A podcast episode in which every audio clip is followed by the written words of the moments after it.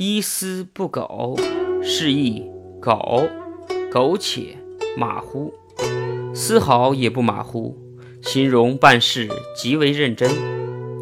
据载，明朝皇帝禁止宰牛，一个信奉回教的人，为了能够吃上牛肉，就托人先送五十斤牛肉贿赂县官汤凤。汤凤也是个回教徒，他也十分想吃这牛肉。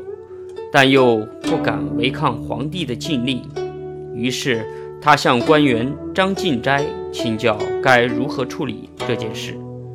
张进斋对他说：“你可以把那个送牛肉的人抓起来，重打几十大板，然后再把堆有牛肉的木枷给他带上，让他游街示众。